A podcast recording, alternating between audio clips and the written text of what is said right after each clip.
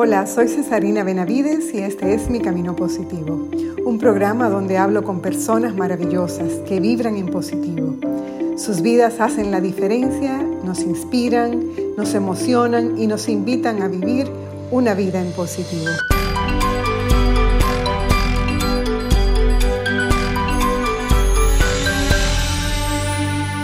Apasionado de los deportes intensos no se conformará con hacer pesas en el gimnasio.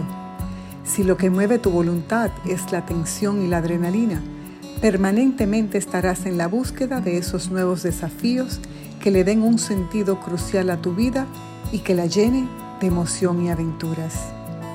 Lo mismo pasa con tu vida interior. Puedes vivir intensamente si piensas intensamente.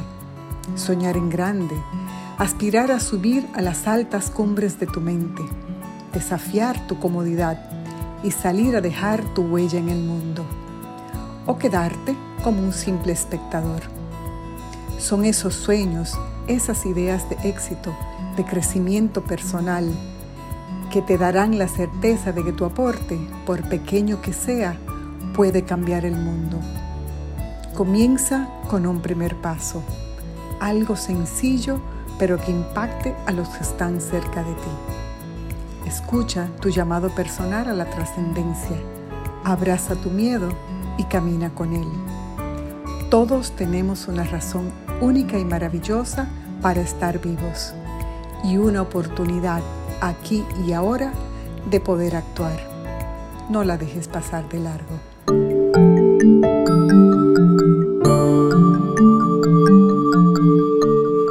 Mi agradecimiento a Peter es eterno fue él quien me presentó junto a su esposa Susana y otros hermanos también muy queridos el plan de Dios para nuestro matrimonio.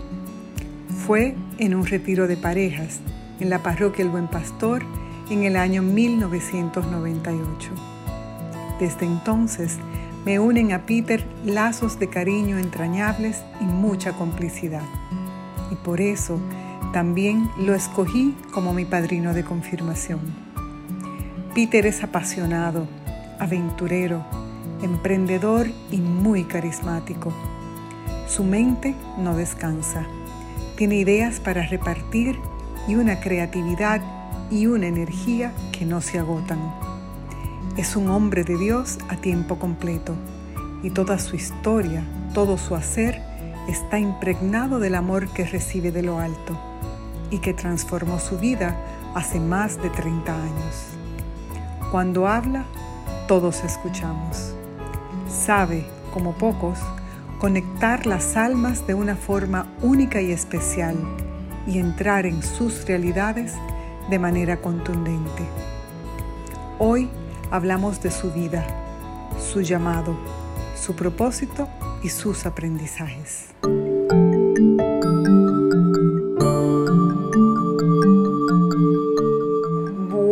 Buenas noches, mi querido hermano Peter, ¿cómo estás?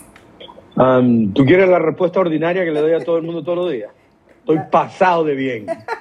Ay, me encanta, me encanta esa expresión.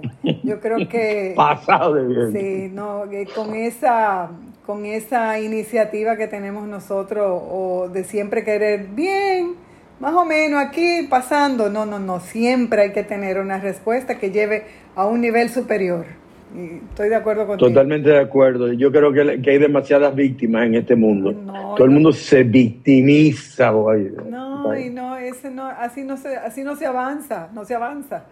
Pues mira, Peter, yo tengo sí ya un tiempecito queriendo tener esta conversación contigo.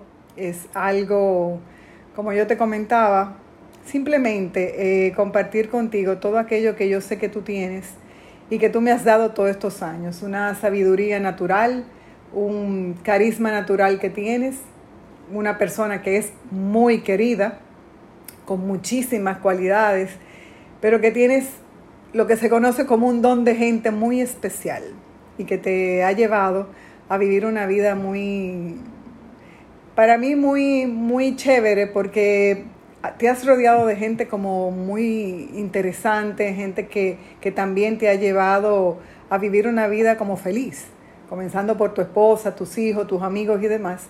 Y a nosotros que estamos cerca de ti, pues también nos toca un poco de esa luz.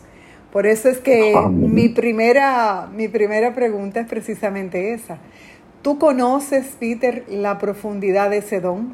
Eso, que, eso de que tú puedes conectar de una manera tan extraordinaria con la realidad de otros y entrar en sus vidas a darle lo que en ese momento necesitan. Mira, Cesarina, huye.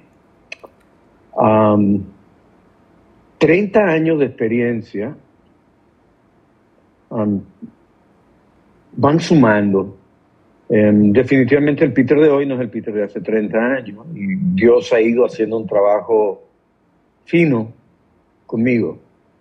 De diferentes maneras me ha ido moldeando. Yo recuerdo muchas expresiones que me motivaban a seguir tratando de mejorar y seguir haciendo esa parte de comunicación, de, de, de educar la escucha, la escucha de las personas y la escucha de la voz de Dios de qué es, para dónde vamos y qué vamos a hacer.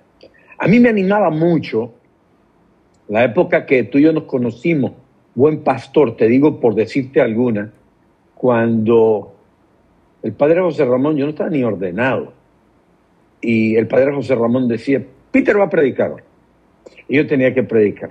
Y los niños, Susana en el coro, habían jovencitos, decían, cuando el padre habla yo no entiendo, pero cuando tío Peter habla yo lo entiendo todo. Porque yo me he pasado la vida hablando desde la sencillez, yo no, yo, yo no soy un teólogo, estudié algo de teología, el seminario, pero la verdad, mi nivel de expresión y vocabulario, yo nunca he tratado de que sea algo muy, muy alto, ni mucho menos. Por el contrario, yo lo que quiero es aterrizar y simplificar la palabra de Dios. Hay otros que la complican cuando lo de Dios es muy sencillo. Yo me salí de la iglesia a, los 20 años aproximadamente. Me fui buscando era inquieto espiritual. Estaba buscando respuesta de Dios y fui a buscarlo en otras áreas del conocimiento, en el esoterismo y fui autodidacta y me leí los libros y que si la reencarnación, que si lo ovni, que si la pirámide, que si la energía. y tú sabes que mm, a los 30 años descubrí que, que Dios estaba en lo sencillo, que todas esas explicaciones raras estaban de más yo tenía a Dios cerquitica y al lado y lo estaba buscando en cualquier lugar menos en donde estaba. Y fue cuando regresé a la iglesia y comencé a trabajar en la iglesia y tuve mi experiencia de fe. Tuve en el año 91 tres encuentros especiales, uno con el Padre, uno con el Hijo y el otro con el Espíritu Santo.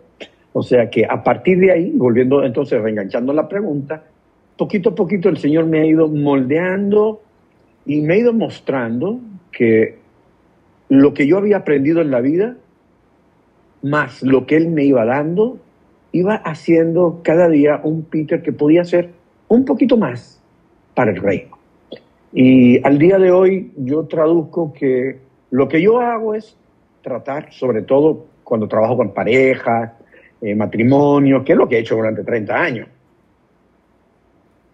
y durante 30 años he hecho, pero ahora lo digo con palabras, es que hay que formar iglesia doméstica, hay que formar esta pareja, hay que formar este matrimonio, tienen que tener bases sólidas, de matrimonios sólidos vienen los hijos sólidos y felices y la iglesia se nutre y es animarlos a que no quieran vivir la fe solos, sino que como iglesia doméstica primero se inserten en la gran comunidad, porque solos no podemos vivir la fe. Y yo creo que yo, aunque no soy de estos predicadores de masas, eh, ni un ministerio grande de muchas cosas, desde la sencillez y, en lo poquito y en los grupitos pequeños y en la... Yo sí creo que estoy comunicando, que soy buena escucha y que las palabritas que el Señor me va dando ahí susurrando al oído, sí llegan al corazón de algunas personas, yo me he dado cuenta. Em, yo creo que es un carisma desarrollado, eh, un regalo de Dios, eh, que se ha ido reafinando, no porque yo lo merezca. Creo que no hay muchos Peter por ahí, por lo menos aquí en Santo Domingo, que estén trabajando así de cerca con los matrimonios. Y el Señor ha tenido que coger a este humilde servidor y bueno, irlo capacitando para usarlo, porque no aparece otro. Bueno, yo pienso, por experiencia personal, pienso que, que el Señor necesitaba específicamente a Peter Garrido. O sea, eh, siempre te lo he dicho, creo que, Dios te escogió para esto y para muchas otras cosas más, pero para esto de trabajar con parejas y hacer llegar eh, esa semilla de y ese sembrar ese, esa sed y esa hambre por, por la palabra y por, por tratar de vivir una vida desde, desde la espiritualidad de Cristo es algo extraordinario, Peter, y es algo que que mucha gente creo que pensaría como yo, tenías que ser tú, definitivamente. Mira, Peter, hay algo que, que uno siempre dice y son de esas ideas como que se le quedan a uno en la mente, que uno no termina de aterrizar, porque uno la comienza a pensar solo, uno se pone a pensar cosas y como que tú nunca la, no nunca, pero no, es, no son temas que tú lo conversas como todos los días. Y es como ese llamado, ese llamado, y lo conecto con lo que tú estabas diciendo, ese llamado a hacer algo específico con tu vida, ¿es ahí donde tú sientes que el Señor ha hecho ese llamado? Mira, Cesarina, sin lugar a duda, el propósito de Dios en mi vida es esto que yo estoy haciendo con las parejas. Proyecto, trofeo, reconocimiento, es una manera de ganarme la vida. El proyecto inmobiliario manera de ganarme la vida. El proyecto Courier, manera de ganarme la vida. Tropiezos, fracasos, éxitos en uno y en otro. Son cosas de la vida ordinaria que, bueno, que hay que vivirlas. Pero cuando yo me vaya a este mundo, a la presencia del Señor, toda la parte comercial se queda. El dinero se queda. Los conocimientos se quedan. El cuerpo se lo van a comer lo gusano aquí en la tierra, pero mi alma, mi espíritu lleva el haber hecho, el haber trabajado para el reino y haber hecho muchas cosas, quizás no todas las que he querido hacer, quizás no todas las que muchas personas quizás esperaron que yo pudiera hacer, pero tú sabes que yo no voy para arriba con las manos vacías. yo, yo voy con, un buen ramillete de uva, para decírtelo así. No tasca la canasta llena, pero hago un buen ramillete de uva. Claro, y de aquí a que, te, a que realmente llegue ese momento, tus manos estarán todavía más llenas, definitivamente. Tú no vas a parar nunca, tú no vas a parar nunca, Peter. de alguna manera hay que hacer algo. Uno nunca puede parar ni de trabajar, ni de educarse, ni de prepararse, ni de tratar de ser un mejor ser humano. No es el día que uno deja de hacer eso, deja de vivir. Una cosa, ¿qué te inspira eh, a ti, Peter? ¿Qué te mueve? Definitivamente a mí me mueve Dios, me mueve una experiencia de fe, me mueve que experimenté el amor de Dios una vez en mi vida y, y ya es suficiente. Él me llamó y encontré un verdadero propósito, encuentro tremenda satisfacción haciéndolo, no te puedo explicar Em, eh, eh, es como el cuento del padre Emiliano que le pregunta al niño, de, niño, ¿a qué sabe ese dedo que te estás chupando? Y el niño generalmente le dice, yo no sé, pruébelo y le muestra el dedo. O sea, esto hay que probarlo para entenderlo. El darse, el servir a los demás, el, aportarles un poquito a, a, un matrimonio que va a comenzar desde los 38 años de experiencia de casado y cuatro de novio, de haber pasado altas y bajas, el, el, hecho de haber vivido desde otro lugar de la fe y desde la fe y vivirlo en matrimonio desde el lugar de tener tres hijos espectaculares, maravillosos. Yo digo, en la escuela de papá, ahí sí me gradué bien, de verdad, porque mis hijos son mejores que yo. Y eso es evolucionar en el mundo. Si nosotros, cada uno, educamos a nuestros hijos para ser mejores seres humanos que nosotros, eh, eso quiere decir que evolucionamos, que hicimos bien la tarea. Mi pasión sigue siendo la cocina, mi deporte desde uno extremo hasta el más pacífico, como es jugar golf, eh, caminar, hacer ejercicio, em, escuchar a mi mujer cantando karaoke para mí solo con el iPad, eh, el domingo de familia. Yo, es más, yo estoy que ni me junto casi con los amigos, me junto con mis hijos y los amigos de mis hijos y me divierto con ellos muchísimo. Coméntame de una experiencia que tú entiendas que marcó tu vida, que te hizo, no sé, más sabio, te hizo despertar o te hizo reflexionar sobre el, el cambio o el ajuste que tú tenías que hacer en ese momento? Me dijo un amigo hace muy poco, Tico Martínez, me dijo, Peter, los, los momentos difíciles que pasamos en la vida normalmente son atajos para crecer. Atajos para crecer las dificultades. Eso fue un atajo grande, fue un brinco grande que yo di, cambiar toda mi mentalidad, mi perspectiva de la vida, mi interés. Mi interés en ese momento era hacer dinero. Todavía quiero hacer dinero, no nos perdamos, pero el propósito de Dios en mi vida no es ese. El propósito de Dios es un propósito mucho mayor. Esa experiencia cambió mi vida. yo he tenido muchas, demasiadas experiencias y después de eso, para que hablemos muy claro, malas de la vida, traumáticas económicamente hablando, que han cuestionado y me han hecho cuestionar mi fe, pero también me han hecho crecer de otra manera. Eh, voy a decir algo rápido que es como una catequesis eh, en medio de la pregunta. Mucha gente cree que Dios nos maneja como títeres, como que el destino de nosotros ya está escrito. Y eso no es cierto, porque todo lo que ha pasado en mi vida, lo malo que ha pasado en mi vida, nada, nada, nada, nada lo mandó Dios. Pasó por errores humanos, por ambición de medida, por el pecado del hombre, llámele como usted quiera, pero es el error del hombre. Más todo lo bonito, hermoso que me ha pasado en mi vida, eso sí creo yo que viene de Dios. Y cada vez que yo he tenido estas experiencias con jóvenes, eh, con adultos, con matrimonios, em, que, son, ah, que son una recompensa, son, son un gozar, son algo que indescriptible, indescriptible, que son experiencias de Dios, eh, que son esas semillas que estamos sembrando y que algunas veces Dios nos permite hasta ver los frutos que Él hizo que salieran, ¿verdad? Pero que nosotros nos la gozamos también, porque hay muchas cosas que sí ya alcanzamos a ver. Es así, es así. Cuando, cuando uno ve esas intervenciones de Dios en nuestra vida, que yo me imagino que tú como yo y como muchos somos el fruto de muchas oraciones para atrás, ¿verdad? Mucha gente pidiendo también eh, por nosotros, intercediendo por nosotros y tratando de que tomemos buenas decisiones, porque muchos de, de esos errores, como tú mencionaste, son fruto de malas decisiones, no son fruto de, que Dios viene y dice, bueno, pues déjame mandar esto aquí a ver qué pasa.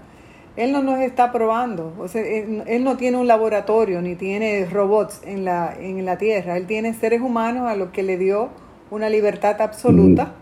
Y libre albedrío. Libre albedrío, se lo dio como el gran regalo.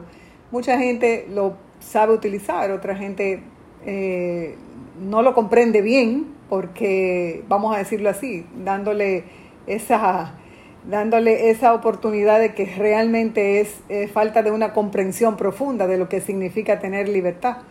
Y a veces uno se equivoca, Peter, y a veces tiene, o casi siempre, tiene la oportunidad de reflexionar, me equivoqué, déjame ver si lo, si lo puedo corregir. Y cuando Dios te dé esa oportunidad de que tú puedas cada día, todos los días, levantarte y hacerlo nuevo, decidir devolverte de una mala decisión, eh, escoger un nuevo camino, para mí ese es como el, el otro gran regalo.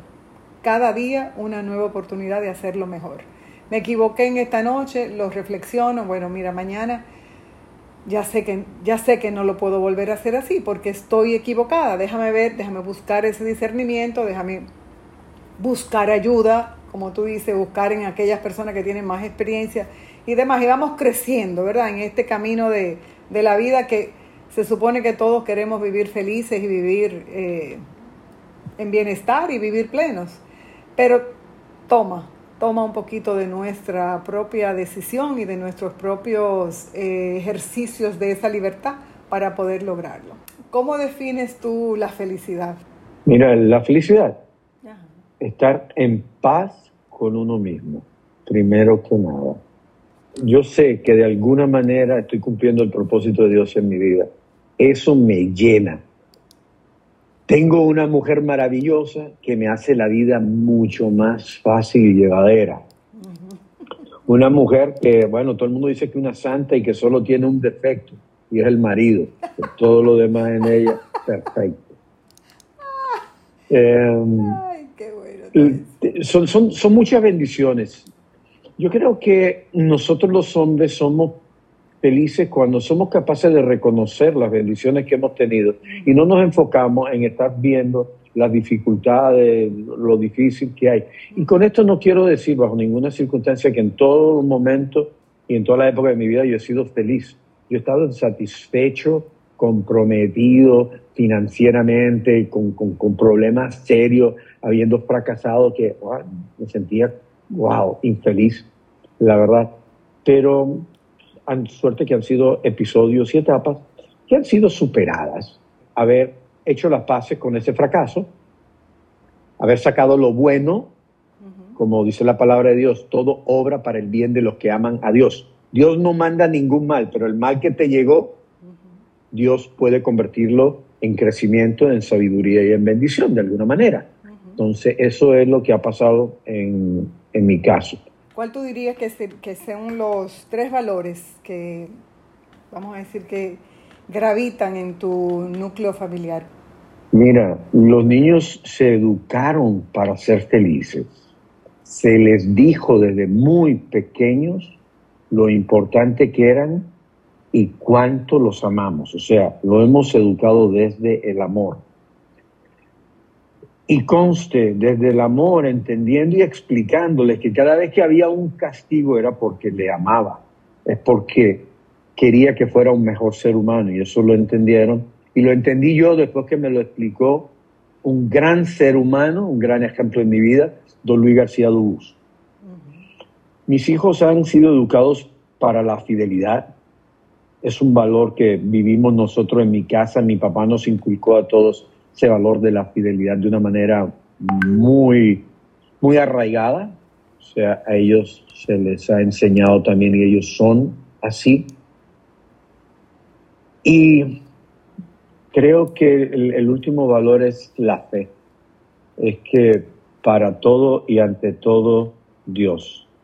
Y entender que solo hay una manera de amar a Dios y es amando a los hermanos. Es amando primero al prójimo más cercano que tenemos en caso de ellos ahora es su, su esposo o su esposa y sus hijos. Pero que hay que salir de ese entorno, que somos privilegiados, que para amar a Dios hay que amarlo en el huérfano, en el desprotegido, en la viuda, en el enfermo, en el encarcelado, en todo aquel que es menos privilegiado de alguna manera que nosotros, ahí tenemos que amar a Dios. Y de la única manera que experimentamos nosotros el amor de Dios es cuando dejamos que los otros seres humanos se nos acerquen y nos quieran también, porque Dios se vale de otros hombres para amarnos a nosotros.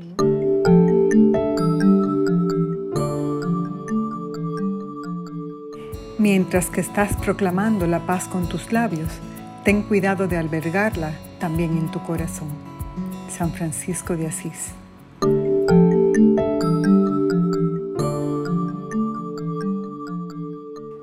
¿cuál tú dirías que es una frase que te inspira? Hay un pensamiento que me invade cada mañana y es un pensamiento y una actitud de agradecimiento a Dios y confianza en su presencia en mi vida, donde quiera que yo vaya, donde quiera que yo esté y cómo vaya.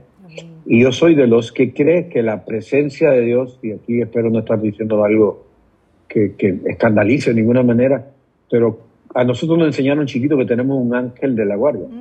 pues yo creo mucho en la presencia de Dios a través de mi ángel de la guardia. Por lo tanto, yo con mi ángel de la guardia tiene nombre y yo hablo con él toda la mañana y todas las noches. Y cuando tengo una situación, le digo ángel de mi guardia o Francisco, yo lo llamo Francisco. Le digo, oye, háblale a Dios de esto. Háblale al ángel guardián de mi amigo que voy a hablar con él. Habla con el ángel guardián de esta situación que y yo le, hablo, le hablo mucho. Eh, así como Jesús nos enseñó que la oración perfecta es el Padre Nuestro. El Ave María, la presencia de la Madre, que sabemos cómo nos entiende. Pues mi ángel de la guardia, es más, papá Dios puede tener celo del ángel de la guardia mía de vez en cuando. Porque tienen ahí una, una intimidad. Qué chulo, eso, eso es muy bonito. Yo creo que eso de alguna manera se explica también por, por, la forma como tú has vivido la fe, como tú dices. O sea, tú tienes una experiencia de Dios eh, completamente amplia y eso incluye ángeles, arcángeles, querubines y todo, toda esa corte celestial. O sea, no, es, no me extraña que tú tengas esa, esa intimidad porque estamos animados o deberíamos estar eh, muy animados de saber que, que tenemos a alguien asignado exclusivamente para nosotros, además de todo lo que es eh, la presencia de la Santísima Trinidad, pero alguien que nos ama tanto que encima de eso asigna a alguien particular como nuestro guarda. Eso, eso, es, eso es hermoso saberlo y, vivirlo y asumirlo. O sea que... Totalmente. Una pregunta, un recuerdo que tú atesoras, algo que es preciado para ti de cuando tú estabas pequeño? Hay un, un pasaje familiar que me marcó. Yo no sé por qué vino, no recuerdo el origen, pero una conversación con llantos y jipíos con mi papá. Ah, yo creo que ese, ese fue el día que yo comencé a ser un hombrecito. Y eso, porque yo reconocí en ese momento que, que yo había sido un jodón, que yo le había hecho la vida imposible a papi en muchos sentidos, que yo le había faltado el respeto, eh, le había dicho cosas feas en algunos momentos creyendo que, pasándole juicio por, por la razón que fuera. Y, me di cuenta que, había sido muy injusto. Y ese día yo me senté y le dije, papi, yo quiero pedirte perdón. Y yo recuerdo que papi me dijo, no, mi hijo, no, no, cállate, no tienes que decir nada. Y mi mamá dijo, sí, déjalo que hable, tiene el derecho y el deber de pedir perdón. Y eso fue un día que la terraza en mi casa, la recuerdo como, como si fuera ayer. Paseo de locutores 24, parte atrás. Qué bonito, o sea que tú Tú dices en ese momento, reconocer eso venía preparando al hombre en que te ibas a convertir. Aquel que... Faltó mucho porque eso sucedió como a los 20 años. Eh, tres años más tarde me casé a los 23 y mi proceso de... Bueno, comenzaron las inquietudes espirituales mías, sí, el crecimiento, muchas cosas que se han servido, han servido, claro que sí. Pero la verdadera transformación yo la marco año 91, hace 30 años.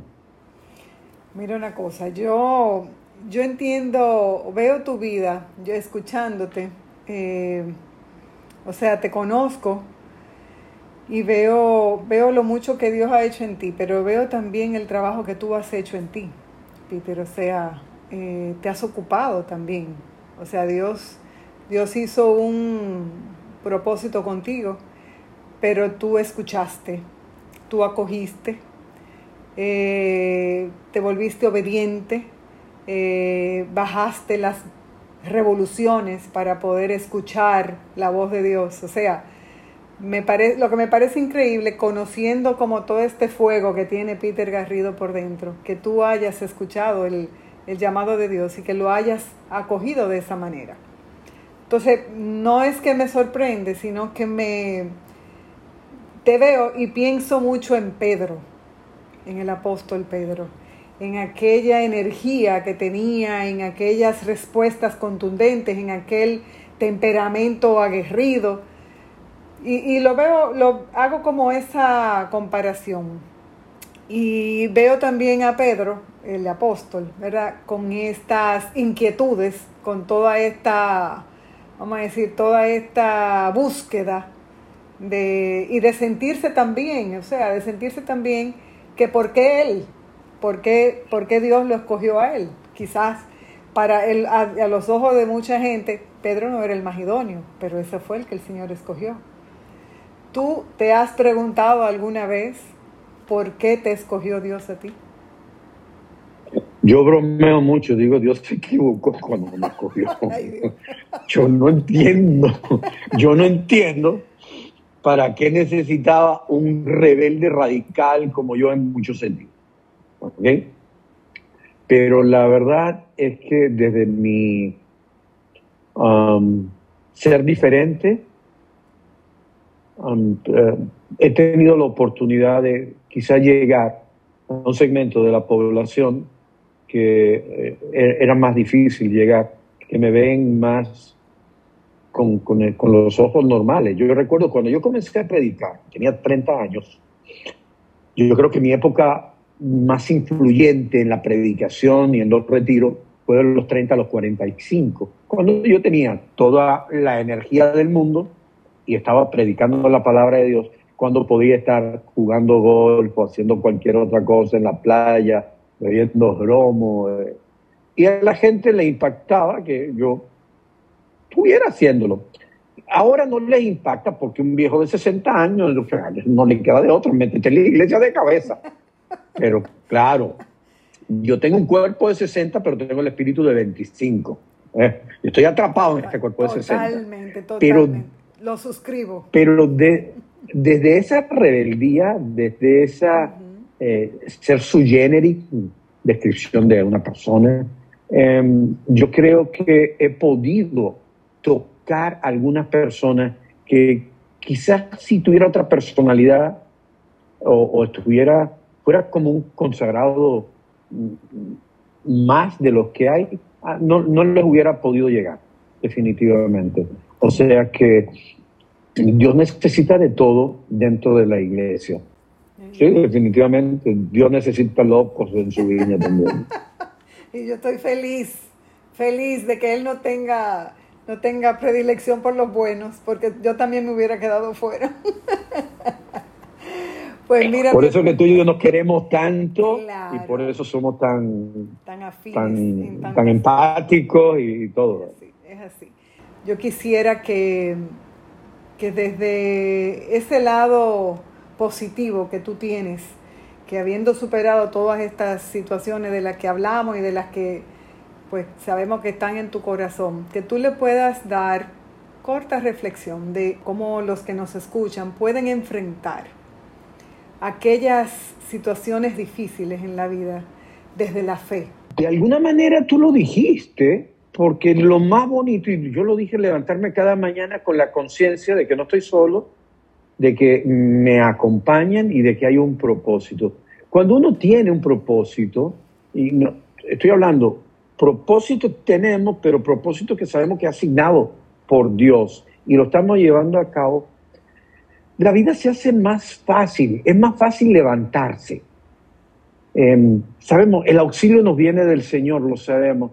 Por lo tanto, nosotros hacemos nuestro mejor esfuerzo con la confianza de que Dios el esfuerzo lo va a transformar en bendición de alguna manera.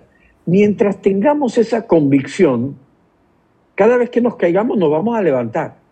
Si nosotros creemos por demás que estamos solos, que no hay nada, que no hay nadie, entonces a veces no encontramos esa motivación para levantarnos.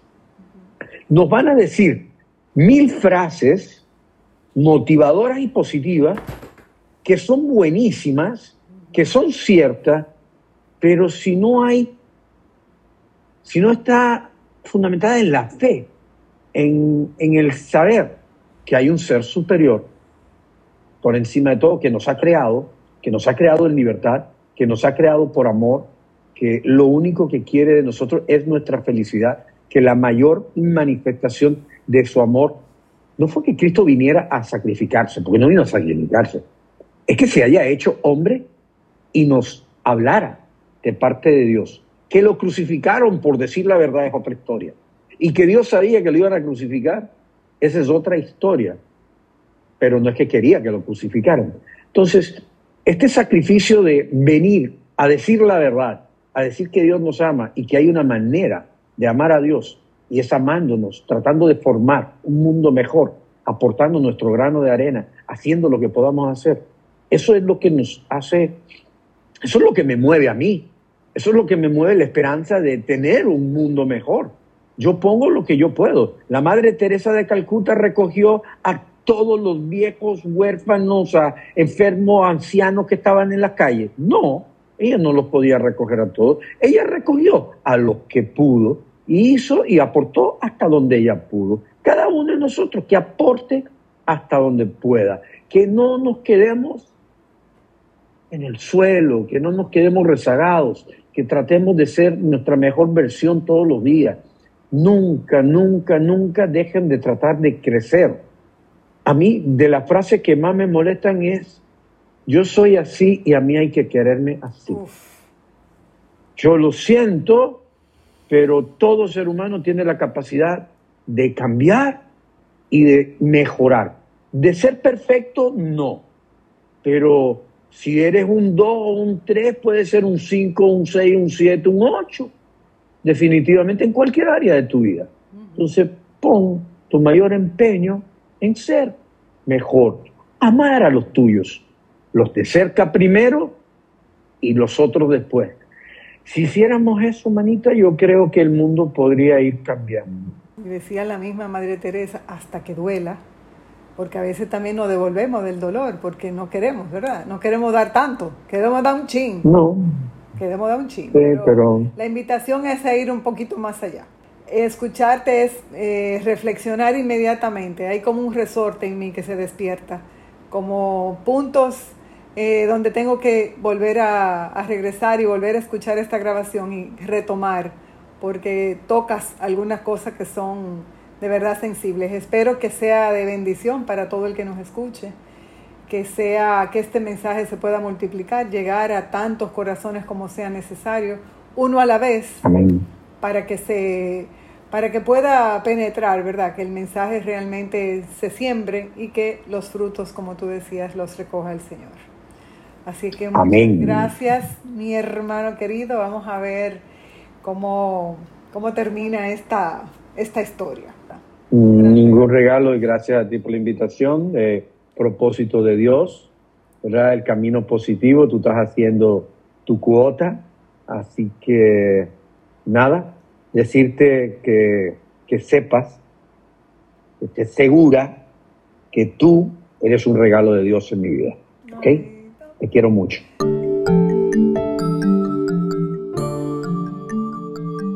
No esperar para hacer las cosas. No esperar que aparezcan soluciones mágicas, ni postergar hasta tener todo lo que creemos necesitar. Demos ese primer paso hacia adelante. No nos detengamos por miedos falsos o respetos humanos. No pongamos excusas. ¿Qué puedes hacer ya con lo que tienes a mano ahí donde estás. Pregúntatelo cada vez que se te cruce una idea y actúa en consecuencia. De esa forma estarás creando nuevas realidades para ti y para los que te rodean. No te conformes con pensarlo, hazlo. Soy Cesarina Benavides y este es Mi Camino Positivo.